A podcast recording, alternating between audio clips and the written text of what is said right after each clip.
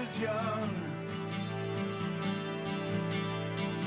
Since I was a little boy with a toy gun. Bueno, arranca el capítulo número 11 de Tango Tech News. Eh, semana, ya la última semana de mayo, básicamente. Eh, semana tranquila. Para los que no sepan, me encuentro acá con mi buen amigo y socio Joaquín Villamediana. Del otro lado del micrófono, Gonzalo Brizuela. Y bueno, como dije anteriormente, una semana tranquila. Eh, la verdad que para los que seguimos el mundo cripto, nos encontramos una llanura en el precio, lo cual quizás eh, nos da un poco más de relax, ¿no? En comparación con otras semanas anteriores, ¿no? Que tuvimos bastante más movimiento. Una semana bastante tranquila, la verdad que el precio fluctuó bastante poco respecto a lo que estábamos acostumbrados. Eh, creo que el Ethereum capaz que subió un poco, se encontraba en 2200 y subió a los 2500, 2700. Hoy más en los 2500 se encuentra el precio. Sin embargo, muchos analistas y traders anticipan una fuerte caída de cara a esta semana respecto a la resolución de una figura triangular bajista en el precio. Pero bueno, vamos a ver si, se cumple. Esto es siempre basado en probabilidades. Esperemos que no. Eh, sin embargo, también mucha otra gente del, mundo de los analistas y los traders comentó que, que podríamos tener un, una buena resolución de cara a, los próximos meses que realmente marque la diferencia gracias a que ya el precio se estableció bien en, los 30 mil dólares. Así que, bueno, vamos a ver en realidad qué pasa. Yo espero que, vuelva a retomar los caminos que, teníamos, pero recordemos siempre que las correcciones son normales y pasan todo el tiempo, ¿no? Sí, como decís, eh, me parece, tampoco me parece tan malo que se haga una estabilidad en el precio alrededor en Bitcoin por lo menos de los 30.000 y de de Ethereum por encima de los 2000, que bueno, comparado con los máximos que llegamos a tocar, quizás es, es poco, pero para los que venimos quizás viéndolo desde antes, parecen números, la verdad, muy buenos. Y mientras más se establezca también el precio acá, eh, más le va a costar romper a la baja, ¿no? Y se va, a quedar como un piso bastante fuerte en esta altura, que ya se encontraba uno alrededor de los 29, ¿no? O 32, eh, que le costaba romper para abajo, que es lo que más o menos nos está dando un alivio ahora.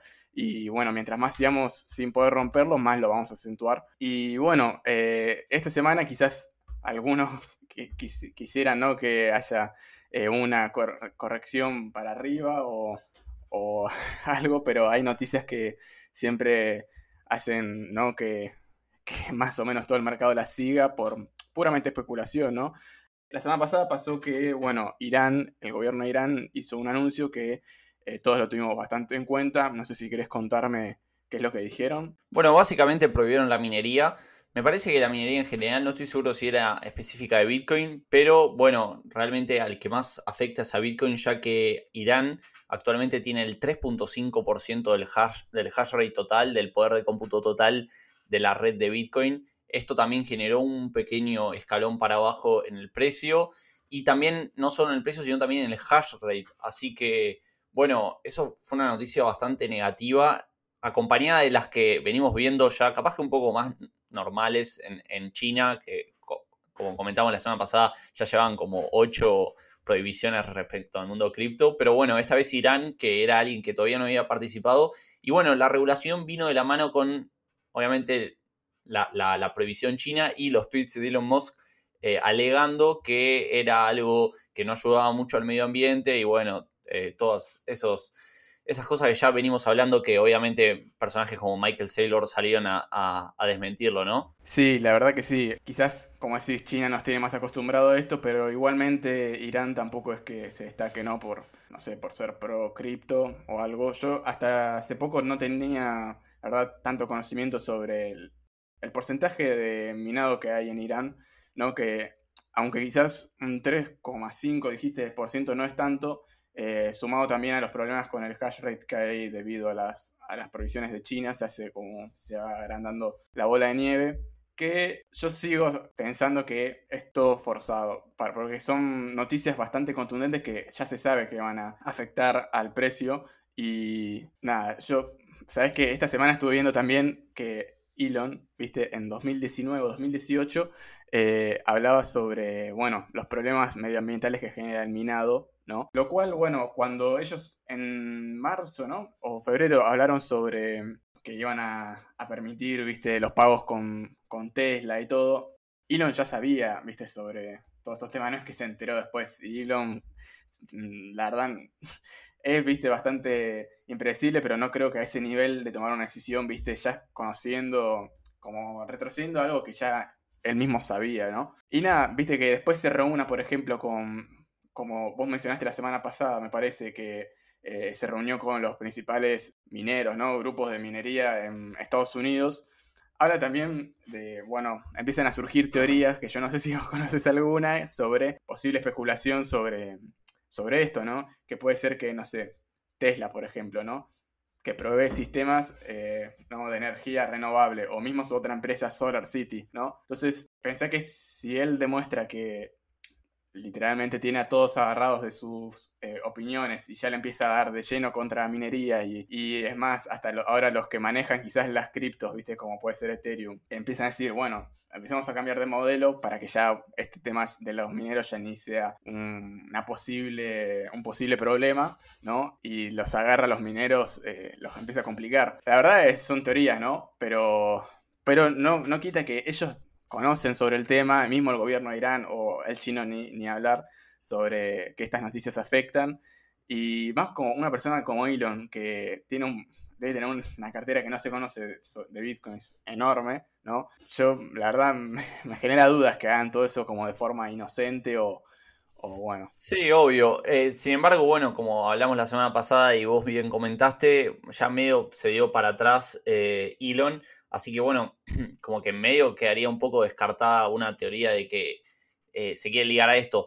Sin embargo, bueno, sabemos también que Bitcoin no puede pasar a otro protocolo de consenso, no está, o sea, eso es algo más de Ethereum que está apuntándose al proof of stake, pero Bitcoin va a seguir en proof of work eh, toda la vida, así que si el hash rate sigue bajando porque gente sigue desconectando sus ASICs o lo que sea, bueno, obviamente va a volver a poderse minar en GPUs, otras cosas, así que yo no creo que el, minado de, con el sistema de Proof of Work esté realmente en un punto crítico. Es más, de hecho hay otras noticias como una compañía que en Montana, un estado de Estados Unidos, planea construir una, un proyecto masivo de energía solar para poder eh, alimentar eh, minería de, de, justamente de criptos, en especial minería de Bitcoin planean conseguir alrededor de 300 megavatios, lo cual es un montón, y comentarían que no solo alcanzaría para, el proyecto de los cripto que tienen pensado, sino también para,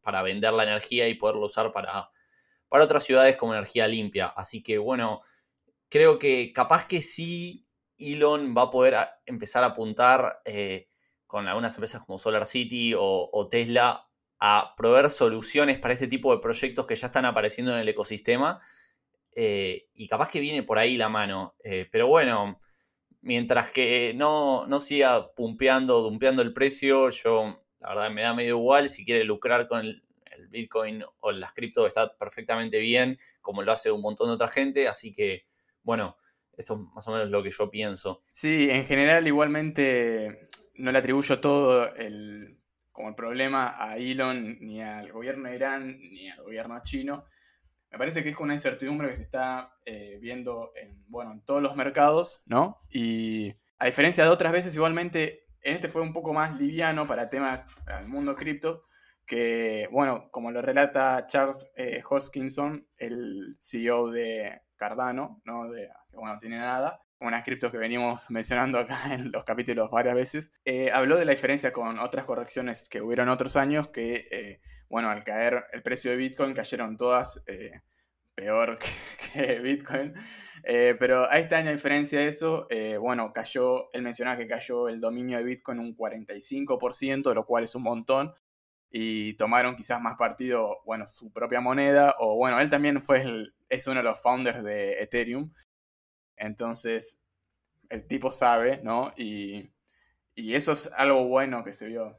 Y viene de la mano con lo que hablábamos un poco antes de arrancar, de que a diferencia capaz que en el 2017 o en el 2018, en el cual básicamente el ecosistema se basaba en Bitcoin, Ethereum, algunos que otros tokens, capaz que hoy a veces ya no están o, pueden que estén por ahí, eh, forks de Bitcoin y capaz que proyectos más tranquilos. Hoy en día hay un ecosistema mucho más grande, por ejemplo Cardano, que estuvo explotando en los últimos meses. Hoy en día creo que tiene alrededor un market cap de como 60 miles de millones de dólares. Y bueno, obviamente XRP, Dogecoin, que por más que estemos de acuerdo o no con su precio, está.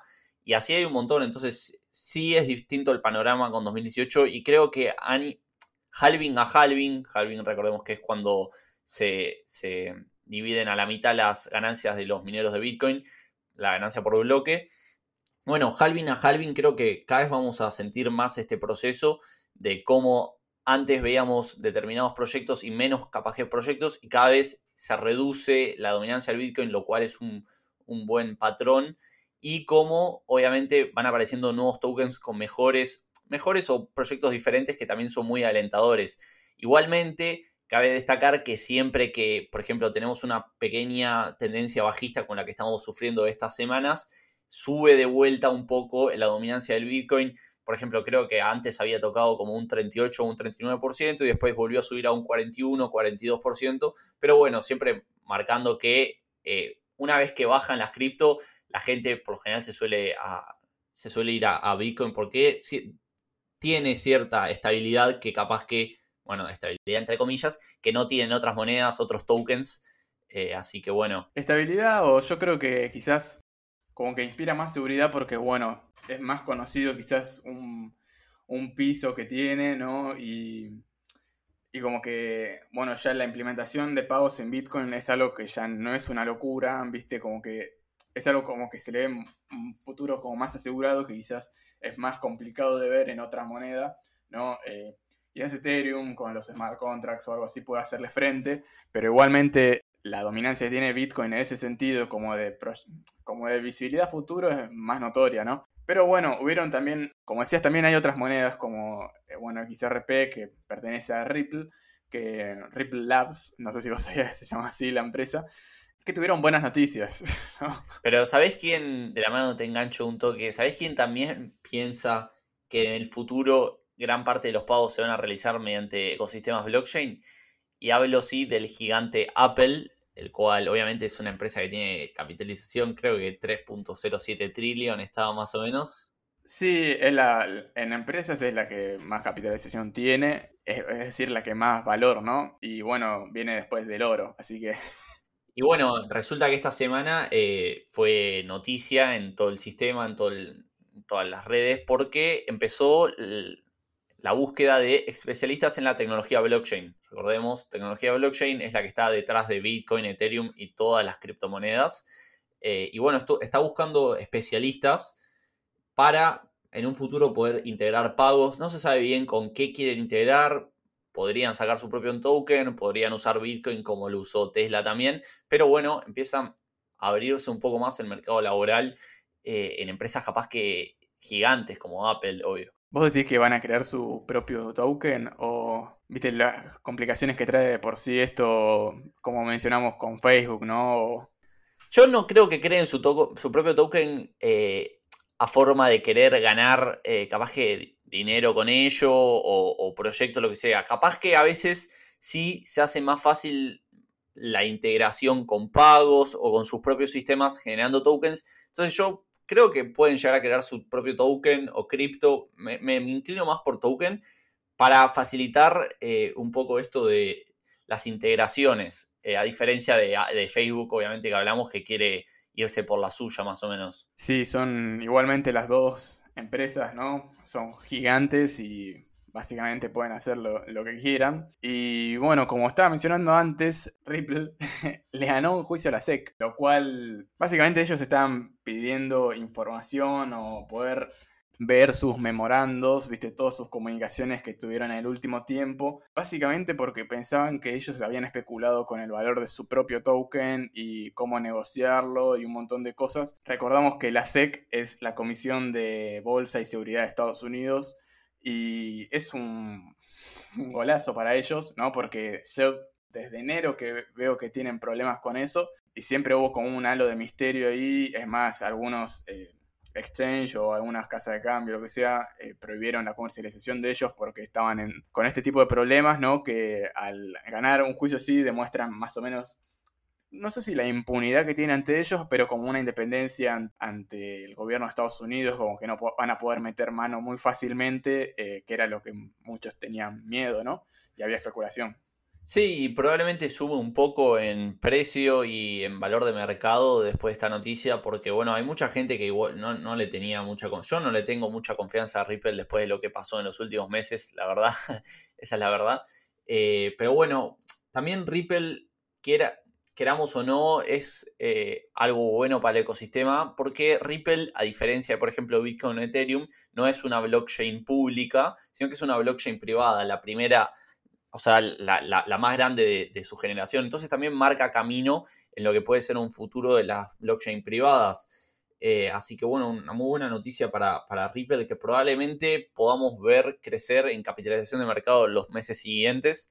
Yo repito, no termino de confiar porque no, no, no, no por, un, por algo en especial, sino porque me quedó la, la espina de lo que pasó. Pero, pero bueno, no, no, se puede negar que es una, muy, un buen proyecto de cara a los ecosistemas blockchain. Sí, igualmente no estuvieron teniendo malos rendimientos en lo que es el año, no siguieron la, tendencia que tenían todas las criptos, que yo pensé que quizás sería distinto, pero tuvieron rendimientos buenísimos. Básicamente, como todas, para mí, viéndolo ya más con una perspectiva distinta, ¿no? viene de la mano de, la incertidumbre que hay hacia las políticas económicas del gobierno estadounidense, ¿no? Eh, esto se vio reflejado básicamente en el precio del oro, que ya tiene, tienen el ojo a los inversores en, que valga 2.000 dólares la onza, ¿no? que sería un lindo precio. Ahora se encuentra, si mal no recuerdo, en los 1.900 y pico. Y bueno, esto es el reflejo claro y objetivo sobre la desconfianza que hay hacia la inflación y todas las políticas, ¿no? Eh, básicamente cuando hay inseguridad en el mercado, el oro sube, eh, porque es a lo que todos van. Sí, es algo que yo estuve viendo también.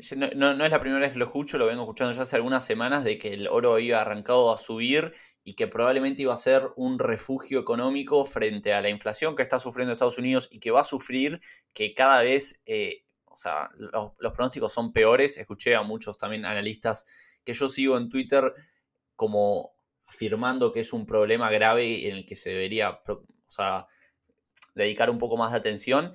Y obviamente siempre en los, tiempos de crisis el oro siempre es un respaldo, así que, o sea, vemos que a pesar de que es un activo viejo, es un activo bien, eh, ¿cómo, decirlo? Como que bien físico, bien capaz del siglo XIX, siempre que hay crisis, obvio, tradicional, siempre que hay crisis se vuelve a recurrir al oro.